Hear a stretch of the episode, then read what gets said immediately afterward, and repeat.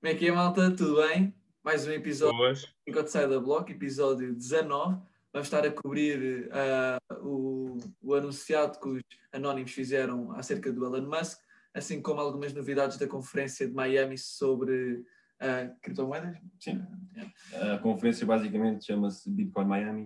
Uh, obviamente que o tema principal foi Bitcoin, mas não consegues falar sobre Bitcoin sem falar sobre criptos no geral. Portanto, estes são os temas principais para hoje. Exatamente. Estou aqui uh, em Portimão com o grande João Diogo, nosso Epá, analista. Não é, não é Portimão, mas vou aceitar, vou aceitar. E nem sabes onde é que estás, meu. Um, mas é, pá, no, no vídeo dos, dos Anónimos, um, pronto, eu não concordo com o vídeo todo, mas também podemos discutir isso. Um, basicamente, os Anónimos uh, disseram que um, o Elon Musk vai ser um alvo deles devido à, à, volatilidade e à manipulação que ele tem feito dos mercados, assim como uh, as condições que ele tem trazido nas empresas, ou seja, tanto a Tesla como a SpaceX um, têm alguns segredos ou uh, os trabalhadores já não estão assim com condições tão boas, etc., como uh, se pudessem achar. E os anónimos trouxeram isso à baila, digamos assim, e provavelmente se fizerem algum ataque vai ser a expor assim dirty secrets, provavelmente. Um, também referiram que um, pronto, o, o, lucro da Tesla uh, provém maioritariamente da venda das bitcoins e não da venda dos carros uh, e que ele não devia querer ter tanta atenção como tem. Ele inicialmente era um homem com um propósito maior, um, um mundo mais clean, mais verde, a querer melhorar a vida das pessoas e parece que agora está a querer chamar mais a atenção, muito, muito, muitos tweets, a manipular o mercado, etc. Então, pronto, eles falaram disso no vídeo, atacaram essa parte e aí pronto, provavelmente vão fazer alguma das suas, diria eu. Uh, pá, o Afonso já deu aqui muita informação, tal tipo, já sempre o podcast todo, mas, mas eu, em primeiro lugar, acho que devíamos fazer aqui uma pequena introdução uh, ao que é que são os anónimos, o que é que eles fazem. Uh, aqui alguma introdução para quem não sabe ou quem, quem não possa saber. É, é, acho que é mais fácil assim. Uh, arranca aí. Epá, eu sinceramente não. isso é o que é que são os anónimos. É por isso que são anónimos. Mas, mas, mas isso é um bom ponto de partida, não é? Ó oh, Rui, passa a bola para ti. Passas a bola para mim. Por acaso, eu estava aqui a ver se encontrava alguma informação sobre quando é que foi a última vez que eles um, fizeram assim uma ameaça ou algum aviso. Eu sei que eles estiveram envolvidos em alguns ataques terroristas, não, não envolvidos nos ataques, mas a, a dar expose aos ataques, tipo a tentar descobrir quem é que fez certos ataques, etc. E, mas pronto, no fundo, eles são um, um grupo, uma legião uh, de pessoas que obviamente ninguém sabe quem são, é por isso que são anónimos, uh, que usam a informática, usam uh, a parte da Chiar, etc., para descobrir os podres da sociedade e tentar avisar, etc., as pessoas do que é que se passa na verdade. Yeah, revelam um bocado aí os podres uh, dos grandes, digamos assim. Do que eu estou aqui a ver na Wikipédia, ou seja, a fonte não é a mais fidedigna. Ele já não. É... Diz? Wikipédia agora já é fidedigno. Ok. A pessoa pode lá escrever, mas. Yeah, isso, é, isso é discussão para outra altura. Sim, mas, sim. mas pronto, segundo o que eles aqui têm, um, a, ou seja, eles até 2016 tinham estado bastante ativos, depois 2016 fizeram ali três ações e depois estiveram parados até 2020. 2020 fizeram aqui coisas relacionadas com o George Floyd, uh, com o Epstein uh, e aquele escândalo todo que, que havia de, de tráfico, violações, cenas assim. Um, yeah, e penso que foi a última coisa que uma, uma operação na Nigéria e entretanto não tinham, não tinham atuado sobre mais nada. Mas tipo, eles, eles ameaçaram o Elon Musk. Deixa-me só, em primeiro lugar, explicar aqui um bocado do porquê do target ao Elon Musk. O Elon Musk tem usado muito o Twitter e o Twitter tem um grande impacto atualmente no mundo das criptos. Diria que é a rede social mais importante no mundo das criptos, uh, não só para notícias, mas também para informações importantes, etc. E o Elon Musk tem usado muito o seu Twitter pessoal, em que já conta com imensos milhões de, de followers, para meter memes, uh, meter piadas, fazer piadas, mudar a sua foto de perfil, mudar a sua bio, uh, e tudo isto vai ter grande impacto nos mercados, principalmente na Bitcoin. Uh, toda aquela polémica com a Doge, sempre a promover a Doge. Primeiro começou na Bitcoin, entretanto começou com a Doge e já anda ali muito, muita porcaria. Uh, mais recentemente andou com uns, uns memes que depois meteu na, na descrição do meme Bitcoin e depois o emoji com o símbolo de um coração partido. Só isso já foi uh, suficiente para causar uma queda de 2, 3 mil dólares na Bitcoin, o que já, digamos que recuperou, até não foi uma grande queda, como nós já tínhamos aqui falado, e é da minha opinião que ele cada vez mais vai perder a sua influência no mercado. Cada vez mais as pessoas vão pensar, pá, caga no Musk, ele só quer atenção, e, e acho que é por aí. E pronto, recentemente até repara, ele alterou sua foto de perfil, aliás, ele tinha a foto de perfil do, de um foguete, de uma cena a explodir, uh, alterou para, depois de ter feito o tal tweet do, do, do meme que causou o pânico no mercado, causou a queda, depois de ver essa queda, ele muda a sua foto de, do Twitter para algo relacionado com uma Bitcoin. Era tipo uma Bitcoin com alguma porcaria lá pelo meio. Uh, o que faz logo, obviamente, uma recuperação no mercado. E agora, mais recentemente, volta a mudar a sua foto de perfil para algo completamente preto. Mas pronto, é, é um bocado. Não sei bem o que é que nós tiramos daqui, mas é. E pronto, acho... tem vindo a fazer muitas porcarias nesse sentido. Eu acho que nós podemos, em primeiro, tirar duas coisas, que era eu ainda hoje estava a falar disso com o meu irmão e, e eu, eu estava a dizer assim um bocado espantado, tipo, porque é que uma única pessoa tem tanto, tem tanto impacto neste, nestes mercados, estás a ver? Pá, ele está ligado a carros, está ligado a, a carros tipo aos carros elétricos, à, à, parte espacial, mas em termos de criptomoedas, ok que estes dois campos são bastante tecnológicos, mas em, em termos de criptomoedas, ele não fez assim nada, tipo, não criou uma cripto, não, criou, não desenvolveu uma tecnologia, não fez assim nada. Portanto, ok, eu percebo que ele seja uma pessoa influente, mas neste campo talvez não seja a pessoa mais uh, acreditada para falar sobre isso, não é? E eu estava a dizer, porque é que as pessoas seguem-no tanto? Porque é que aquilo que ele diz tem tanta influência? E o meu irmão disse, pôs a, co a, a coisa de uma maneira que acho que é fácil perceber, que é, ele disse-me assim, imagina que tu imagina que tu não percebes nada sobre isto. Se o Elon Musk, que é o Elon Musk, diz o que diz, tu vais seguir, não é? E realmente faz sentido. Portanto, aqui o primeiro ponto eu acho que é se o mercado mexe tanto com aquilo que ele diz, é porque há muita gente que se calhar está no mercado não pelas razões, eh, não, não pela tecnologia, não pelo, pelo, pelas aplicações, não pelo desenvolvimento. Estão aqui porque se calhar ouviram, lá está o Elon Musk a falar sobre isso, entraram e agora andam aqui a surfar o mercado um bocado consoante aquilo que ele diz.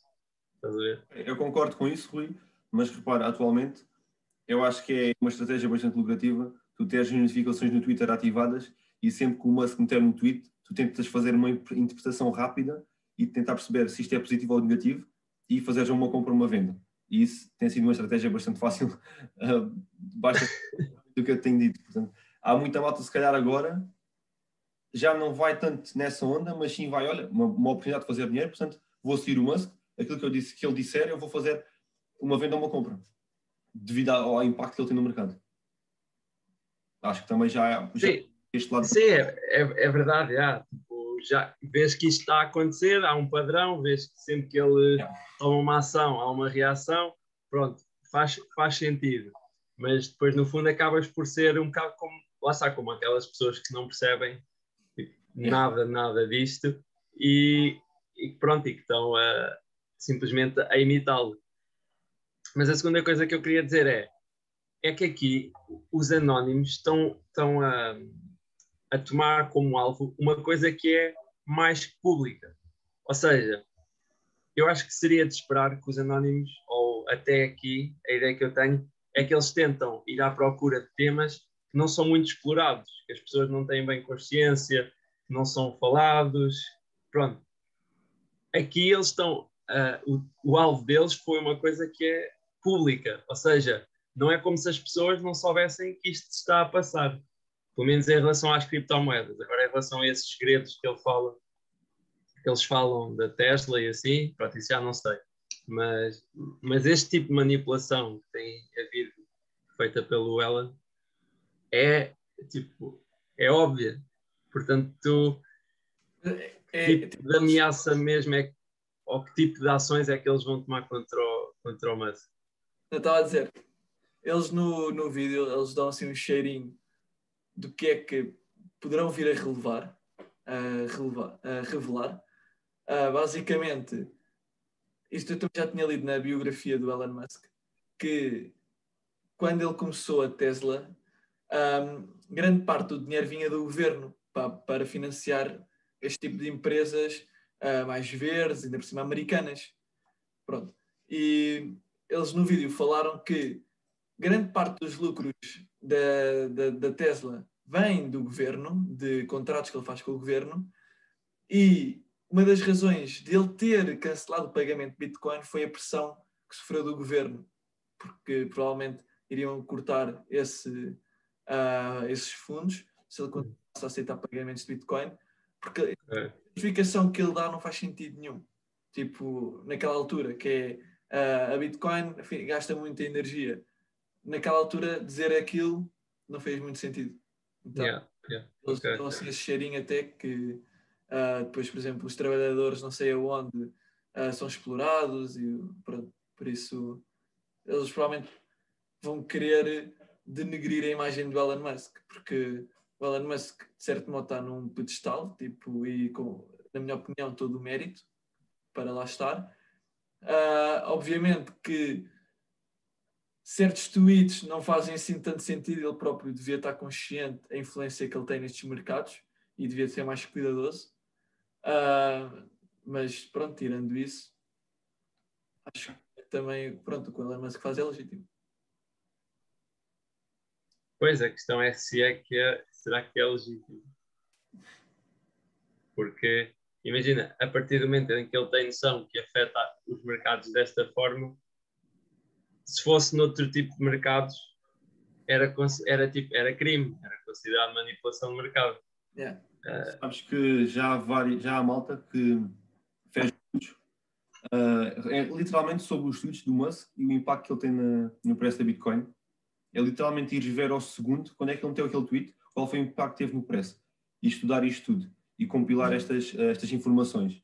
E houve malta que já está tipo, uh, a tentar fazer um processo contra o Musk e uh, a tentar que a SEC tenha aqui algum envolvimento nisto e tome alguma ação porque é como tu disseste, Rui, se isto fosse noutro mercado, era obviamente considerado manipulação, algo que não é legal, mas o Musk tem, tem feito isto há meses e não há aqui nenhum processo legal, não há aqui nada que caia sobre ele.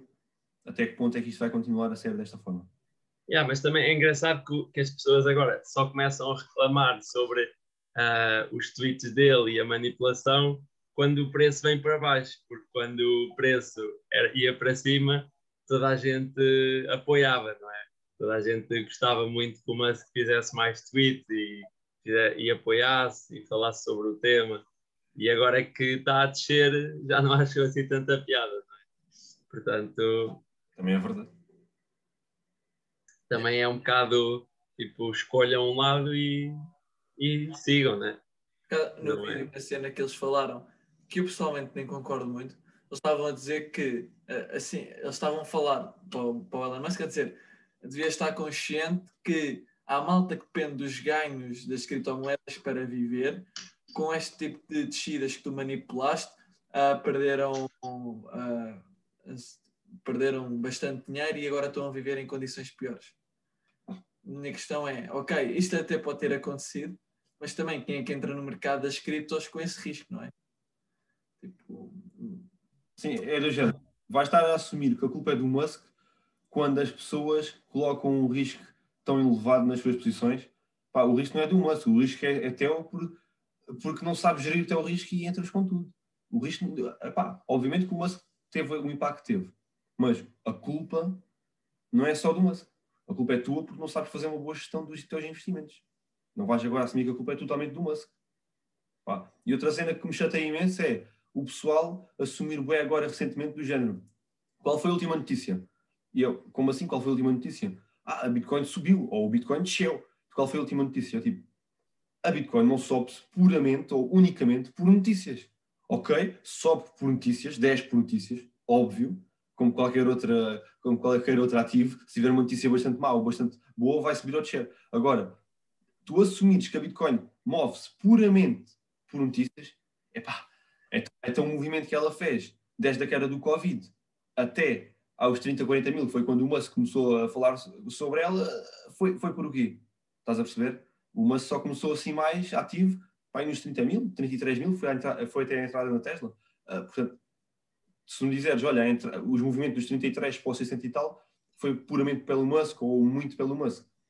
Já, já ainda há aqui alguma margem. Agora, tu dizes-me que foi uh, com o Musk e que as notícias é que move o mercado, na, na totalidade, é pá, não concordo. Não concordo. Ah, na, na, totalidade, eu também acho que as pessoas não, não pensem que seja na totalidade. Mas, tal como tu há bocado estavas a dizer que, que era uma boa estratégia ativar as notificações do Twitter, yeah. ou seja, tu implicitamente estás a assumir que são as notícias ou que há notícias que vão mexer o mercado. Portanto, yeah. imagina, quando há um movimento, a tua primeira reação ser qual é que é a notícia, qual é, que é que aconteceu, pá, até, até é bastante razoável. Tal como assumir que quando o Elon Musk vai tweetar alguma coisa vai ter impacto, também é tipo o inverso também é, também é plausível. É assumir que depois de um movimento houve qualquer coisa antes, ele tendo sido ele ou não. Estás a ver? Tendo sido ele ou não, não, não, não necessariamente sobre ele.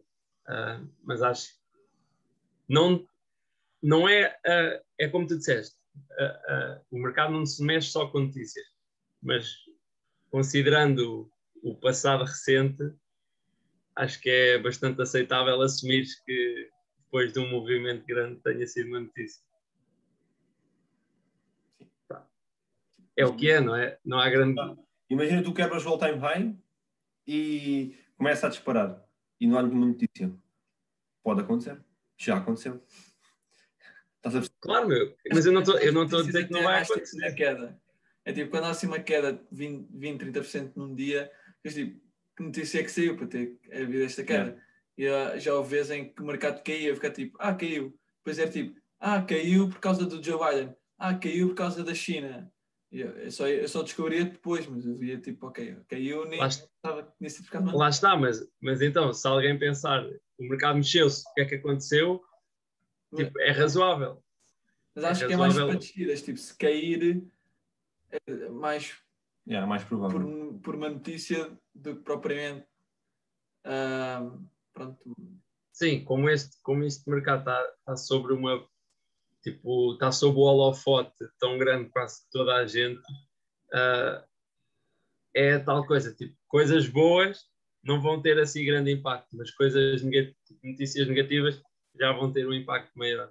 Acho é um bocado isso. Por exemplo, a TVI faz uma reportagem a falar mal da Bitcoin pá, não me admira que caia 20%. Não te admira que caia 20%? TVI, qual é o impacto da TVI? TVI, meu. Ricardo. Ah, ok. Só a audiência da TVI, pá, é, é normal que a Bitcoin caia, pá. Meu, a maior parte da, da, audiência da TVI nem sequer deve saber como é que se compra Bitcoin. Portanto... 99% nem sequer sabe o que é Bitcoin. Mas... Yeah. Portanto, acho que não é por aí. Pá, é engraçado, estamos para. Agora lembrei-me, estávamos aqui a falar do Elon Musk. na, na conferência uh, Miami Bitcoin, ou como é que foi essa Bitcoin Miami. Bitcoin Miami. um bacana qualquer que gritou Fuck Elon! Assim no meio da, tipo, do palco. Um, Mano, não foi um bacana. Props. não, tipo, foi, não foi um bacana qualquer. Não foi um bacana qualquer. Foi tipo o Max Kaiser. É, pá, ele é um maximalista de Bitcoin, então é quase obrigatório que lhe convidassem para a conferência. Ok. E Mas, foi é, ele que gritou isso. Yeah, ele gritou fuck Elon, fuck Elon, we, not, we are not selling. Eu depois, Rui, lembras daquele vídeo do Bitconet? Não. Esse vídeo era tipo o vídeo mais engraçado de criptomoedas, tipo em 2018. Um gajo a gritar tipo Bitconet! Bitconet! Que era, pá, era uma empresa que aquilo depois afinal era um bocado esquemático, ah, mas um gajo mesmo bem entusiasmado, tipo no palco. Ah, pá, eu lembro-me disso da Bitconet, mas não lembro do vídeo. E depois Epá, eu acho, quando que podes estava a ver, cur- quando a ver, acho, acho que podes cortar esta parte depois. Isto é um bocado irrelevante. Yeah, Não, mas é- ver um gajo qualquer que é o Max Kaiser. Pá, Mike Kaiser, ok, pronto, Mike Kaiser. A cena é, quando eu estava a ver eh, vídeos da conferência, estava-me a lembrar dessa cena da Bitcoin que tu achei piada. Yeah. Porque também apareceu lá um bacana, tipo, houve um, um participante que invadiu o palco com uma t-shirt da Dogecoin. Yeah, tipo assim, a rasgar a t-shirt e vai dar maluco. Se, fosse, se, se hoje em dia eu encontrar, esse gajo vai ser um deus. Ele Vai agora um vai vídeo. fazer um NFT dessa t-shirt. Não, do momento, do- vai fazer um Não, faz o NFT do momento dele a subir ao palco. já, tipo, o O vídeo. NFT dá-lhe dá acesso, a pessoa que comprar o NFT garante que ele vai invadir um sítio à escolha com a t-shirt da Doge. Queres fazer isso, meu? Se essa forma de fazer dinheiro, pá. É assim, o gajo tem que pensar nisto. Olha, já agora como é que estão os teus NFTs do. Bom, então é, é Bitcoin Miami agora passas para NFTs do Afonso. Não, mas fala lá do. Uh, mas pronto, para quem não sabe, houve agora neste fim de semana, e eu até acho que ainda está a acontecer, a conferência chamada Bitcoin Miami 2021. E, pronto, é uma conferência que junta um bocado uh, os entusiastas do mundo das criptomoedas, uh, apesar do nome ser Bitcoin, junta-se muito temas de criptomoedas em geral. Falaram também de Ethereum, falaram obviamente da Bitcoin, que foi a mais falada. Um dos convidados principais foi o Michael Saylor, uh, maximalista de Bitcoin, tem sido um bocado o pai da Bitcoin. Uh, estamos a falar do, do Michael Saylor, que é o CEO da MicroStrategy, uma empresa que já conta com quase 92 mil Bitcoins. Uh, tem Bitcoin na balance sheet, paga aos empregados em Bitcoin. Uh, é incrível. Eles têm under man- management mais de 100 mil Bitcoins. Pronto, não vamos entrar por aí, mas Estamos falar de uma empresa já com um grande nome. O próprio Michael Saylor já é muito conhecido, já ultrapassou a barreira de um milhão de seguidores no Twitter, uh, tem muita influência atualmente. Foi também uma das pessoas que, assim que saiu aquela notícia do Musk e daquela questão toda ambiente à volta da Bitcoin, ele logo uh, contra-atacou, deu várias entrevistas, apareceu em montes de canais de notícias principais lá na América uh, a falar sobre esse tema. Uh, pronto, a falar um bocado contra o Musk, uh, dar a sua opinião, porque estamos a falar de uma pessoa que fez um estudo incrível e um estudo imenso na Bitcoin. Uh, falou de imensas coisas, mas pronto, passando para a conferência, uh, foram vários convidados, falaram sobre criptomoedas no geral, foi uma grande cena. O, o, o Major, como é que chama-se aquilo em português? Uh, acho que é tipo o presidente de Miami, é o Francis Soares, acho que é assim o nome dele, é também grande fã da Bitcoin. Uh, estava a pensar também em adicionar Bitcoin ao balance sheet de Miami, uma cena assim, não sei bem como é que isso é possível. Também apareceu lá um que, de, de um país que é o El Salvador, acho que é isso, que também Yeah. vão agora ter um, Bitcoin como uma forma legal no país, uma cena assim. Não, não vou estar a falar muito sobre isso porque ainda não vi bem essa notícia, mas cenas bastante bullish. Uh, e por acaso pensei que esta conferência desse aqui mais força ao preço, apesar de não ter dado assim tanta força. Teve lá também o Max Kaiser, também mais um maximalista de Bitcoin, e foi isso aí que nós estávamos a comentar, que o, o Max Kaiser estava em palco com o Sailor, no fim da conversa começaram feitos malucos, mais o Kaiser, que é mais maluco, a gritar Bitcoin, Bitcoin, fuck Elon, we're not selling. Yeah. E depois, tipo, houve isto, houve bué cenas controversas. Uh, houve bué malta no Twitter a dizer que as criptos e a Bitcoin já parece tipo uma seita e já parece uma religião, estás a ver? E a maneira que eles apresentaram aquilo tudo, fizeram aquilo tudo, já parecia bem uma religião e depois meteram, obviamente, imagens do, desse aí do Max Kaiser gritar feito maluco, uh, fuck Elon, fuck Elon. Yeah. Pá, foi assim o resumo que consegui perceber nos últimos dias. Logo fazemos aqui um update. Ok. Mas já acabou a conferência? Epá, acho que não. Ok. Pode ser que hoje, hoje é portanto é possível que acabe hoje. Pode ser que o Ellen ainda dê lá um saltinho para falar de. Mano, o Elon mete lá os pés, é, é, é, ele vai, vai lá porrada. Vai lá levar porrada, não tenhas dúvidas. Obriga- Obrigam-no a twittar uma cena positiva. Yeah. Entra ali, tem que voltar a aceitar Bitcoin com pagamento, Yeah. enfiar outra nova compra da Tesla e tem que meter o tweet a dizer que ele próprio também comprou mais. E aí vem Um print. 10 mil Compreendo. na Bitcoin. Yeah, tipo, ah, fazem no refém e as condições para o libertarem. Yeah, são essas. Parece-me bem. Que até é indiferente, já não tens muita Bitcoin. O quê? Ah, o, tipo, no fundo para nós é indiferente porque a Bitcoin, nenhum de nós tem muita Bitcoin, então. Yeah, mas eu, eu sinceramente estou a pensar vender o resto da minha Bitcoin quando a dominance subir um bocadinho, que eu espero que suba até à zona dos 50% de dominance, e aí provavelmente vai causar um movimento grande na Ethereum e aí vou converter as minhas Bitcoin em Ethereum e noutras altcoins principais. Pronto, e aí depois fazer um vídeo a dizer ah, vendemos as Bitcoin para, para, dar, para dar aquele thumbnail. Vendi Bitcoin. Porque é que eu vendi todas as vamos fazer a thumbnail, Afonso. Está aí feita a thumbnail? Pá, tem alguma Bem, NFTs, NFTs, vamos falar de NFTs. Pá, Quem não sabe, o Afonso comprou 10 NFTs do Gary Vee. Ah, dois, dois, desculpa.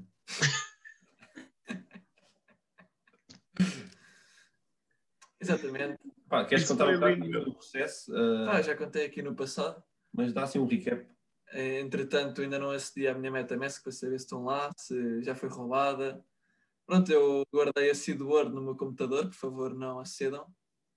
Ah, Hackers, ah, yeah. hackear já o computador do Afonso. Por favor, não. yeah, não, há, não consigo pensar em nada mais valioso para do que um PC do Afonso. Tenho lá guardado num bloco de notas chamado seed word. Tentem não encontrar este documento, só favor. Ah, Está no drive. Não, queres dar a, a passo de acesso do teu PC já agora? Avenida Estados Unidos da América. Dá, dá, aí a pala- dá logo a palavra passo. Pá, é por acaso, sei lá. Que... Yeah, seed word, um doce.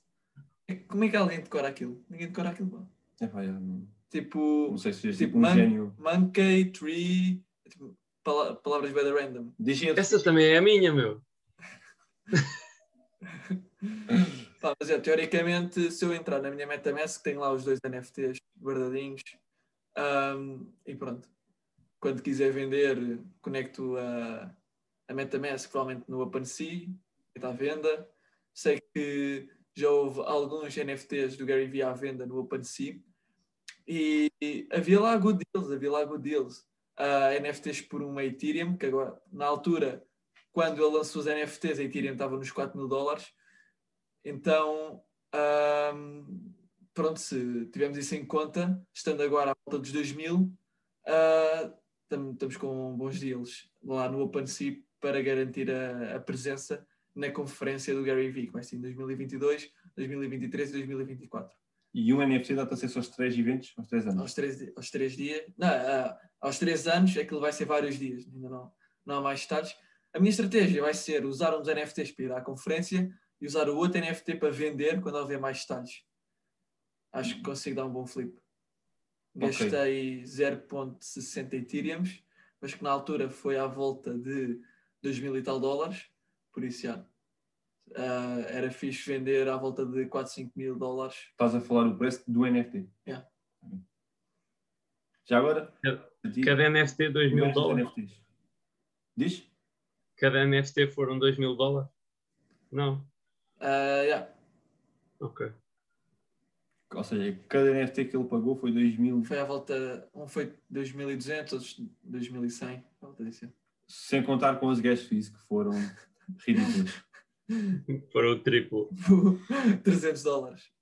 Não, isso, isso, é um tema engraçado porque uh, se conseguirem implementar NFTs uh, ah, noutras redes, noutras blockchains, como é o caso, por exemplo, da Binance, da Binance Smart Chain, consegues tipo deals muito mais baratos porque não tens de estar a pagar uma gas fee de 300 dólares. Exato. Pá, e a Binance vai lançar agora o NFT Marketplace, isso vai ser uma cena entusiasmante. E por falar em NFTs, também lembro-me agora de um tópico bacana para falarmos uh, e que eu já tinha lido. Teoricamente, o NFT é algo único, certo? E, e nós vemos, por exemplo, o primeiro Twitter já foi um NFT, o quadro dos uh, o Everyday uh, é um NFT, por exemplo, o NFT do Michael Jordan em estar uh, a último sexto da sua carreira. Esse clipe pode ser um NFT. E teoricamente é um NFT único. No entanto, é único na blockchain onde foi feito. Neste caso é Ethereum. Mas se a Cardano lançar. Uh... Primeiro tem que lançar os smart contracts. Okay. Se a Cardano lançar os smart contracts. É melhor usar o exemplo da Binance, está mais perto, talvez. Ok. Pronto, se outra rede blockchain lançar os NFTs, que é como o caso da Binance Smart Chain, é possível haver duplicação de NFTs. Porque uh, o NFT vai ser único naquela blockchain. Então, se houver várias blockchains, pode haver ainda assim vários NFTs da mesma coisa. Isso é um tema interessante. Então estás a dizer que. Calma, já não é tão um... único. Yeah, exato, que acaba por ser um bocado não tão. Uh, como é que eu ia dizer? não é assim tão exclusivo, vá. Ao fim e ao cabo, yeah. Tipo, no limite, basta criares uma blockchain à parte só para criar as NFTs e pronto, duplicaste um NFT. Yeah. Pá, não sei até que depois já é feito a duplicação, mas o conceito está lá. Sim, por exemplo, o, o Everyday, o quadro, passa provavelmente o Beeple é que tinha que voltar. Pronto, ele tem aquele feito provavelmente no, no computador, em, em, vetor. Ele é que tinha que fazer qualquer coisa para que ele voltasse a ser um NFT, por isso. Uh, seja, não, não é só um print screen do quadro dele e é um NFT. Obviamente não pode ser assim. Agora, no entanto, por exemplo, primeiro Twitter. Uh, yeah, isso acho que já é mais fácil o que podes depois assumir é eu tenho o primeiro Twitter na Ethereum. Yeah. Na blockchain da Ethereum. Ou um NFT do Gary Vee na rede da Ethereum. Yeah. Sim, mas imagina o Gary Vee neste caso pode dizer apenas tem acesso à minha conferência os NFTs na rede Ethereum e não me interessa as outras redes.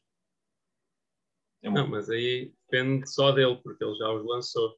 Sim, ah, estás a dizer se, se alguém tentar replicar, é isso? Exato, exato, se alguém tentar replicar. Ok, ok. Sim, porque imagina, mesmo que repliquem, mesmo que tentem vender os NFTs deles noutras uh, blockchains, ele depois na conferência sabe que vai ter a informação de blockchain é que é, ou seja, uh, não vais conseguir entrar se adquiriste uma imagem igual a, um, a uma das cartas dele noutra blockchain. Yeah. Ok.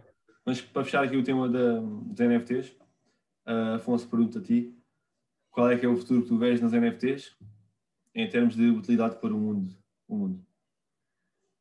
Um, pá, eu, eu por acaso vi um vídeo do Gary Vee que ele falava sobre isso uh, e ele basicamente dizia que pronto, agora os NFTs são, são usados uh, mais pelos entusiastas e querem dar flip e, por exemplo, um artista lançou uma coleção que tu vais comprar na esperança que o nome do artista, um, que o artista ganhe aderência para os seus NFTs aumentarem de valor, então tu venderes, etc. Ou seja, atualmente ainda não existe praticamente nenhuma, não existe nenhuma utilidade.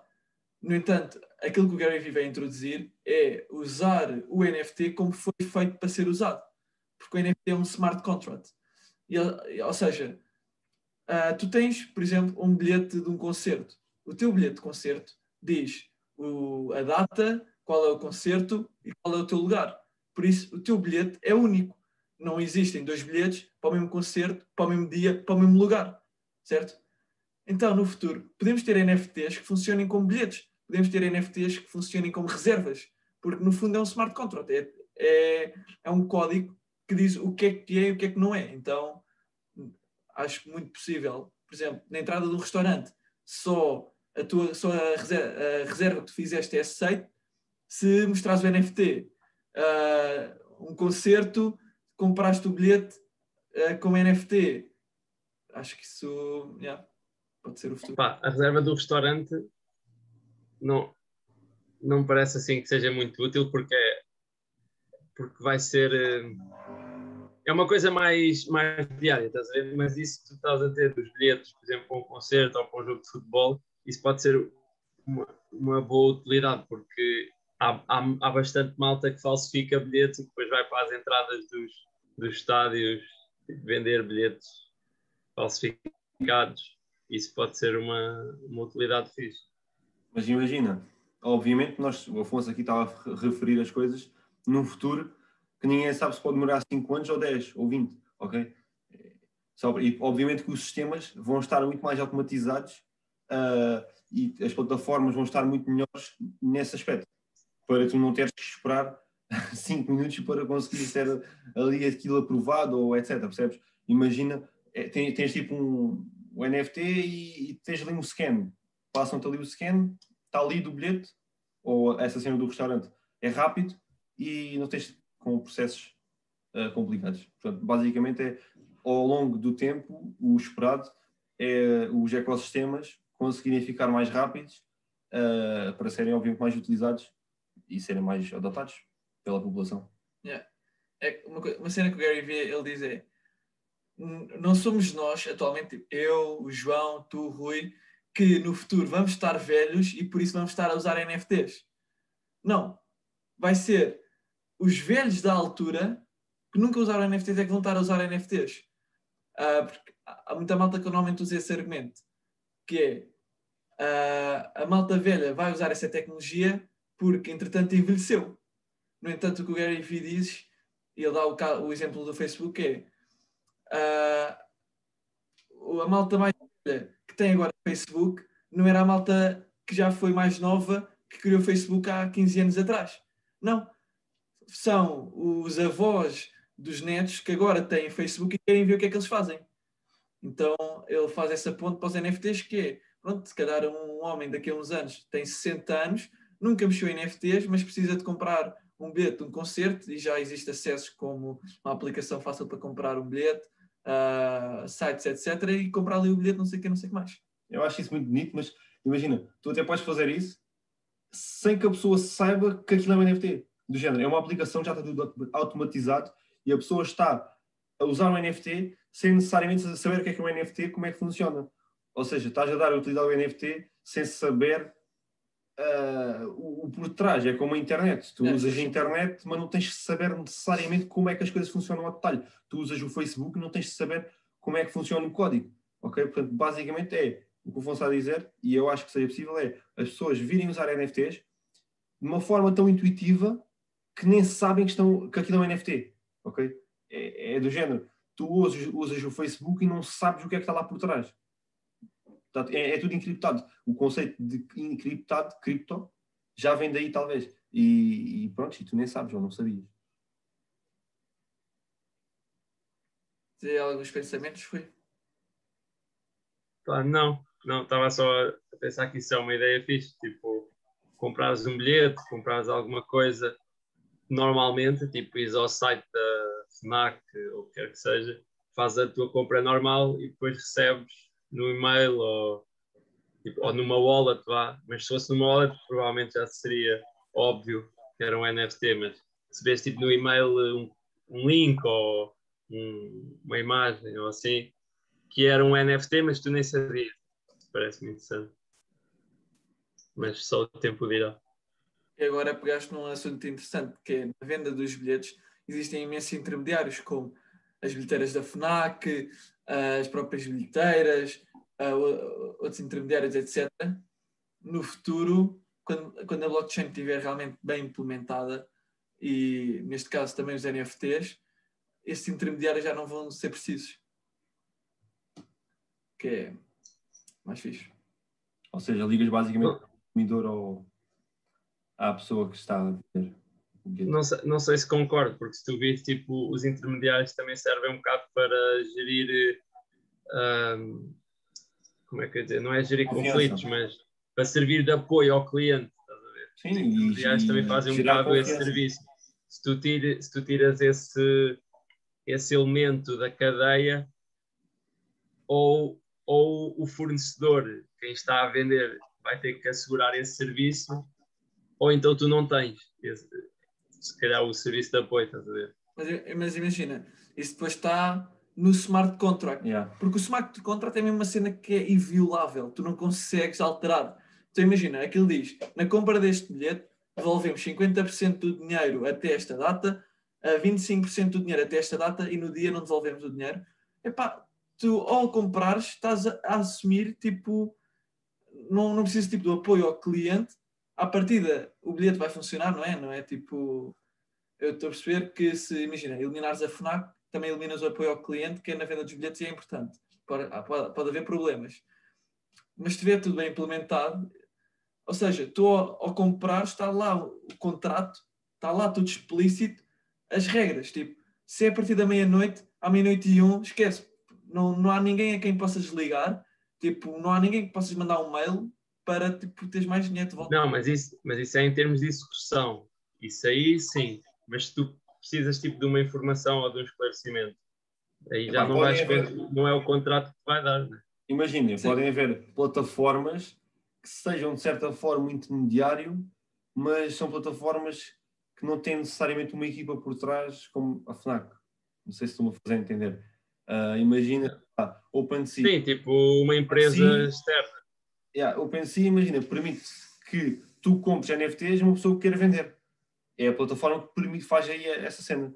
Uh, e tudo através dos smart contracts, obviamente. Ou seja, neste caso, vai haver uma plataforma de compra e venda de bilhetes, com outro nome, obviamente, uh, que permitisse o contacto direto entre as pessoas que vão fazer o evento, a equipa que vai fazer o evento, e, a, e o público que quer comprar. Yeah. E estava tudo automatizado a partir dessa plataforma. Tinhas lá um, até podias ter tipo as, as FAQs, as Frequent uh, Asked Questions. Acho que era algo fazível. Bem, acho que já estamos aqui a divagar um bocado. Já, yeah, está bom por hoje. Uh, yeah, acho que sim. Mais alguma coisa a acrescentar? Acho que foi um tópico interessante. A uh, ver uh, o que é que os anónimos vão divulgar acerca do Willan. Vamos ficar à espera para ver. Aí os Dirty Secrets. Preparem as pipocas. Por acaso agora também fiquei curioso. Eles trabalham rápido. Vamos a ver, já. Tesla e grande escândalo. Malta, estamos aqui juntos, literalmente juntos. Deem like, subscrevam o canal. Qualquer comentário também podem fazer. Muito obrigado. Ah, fiquem bem. Rui.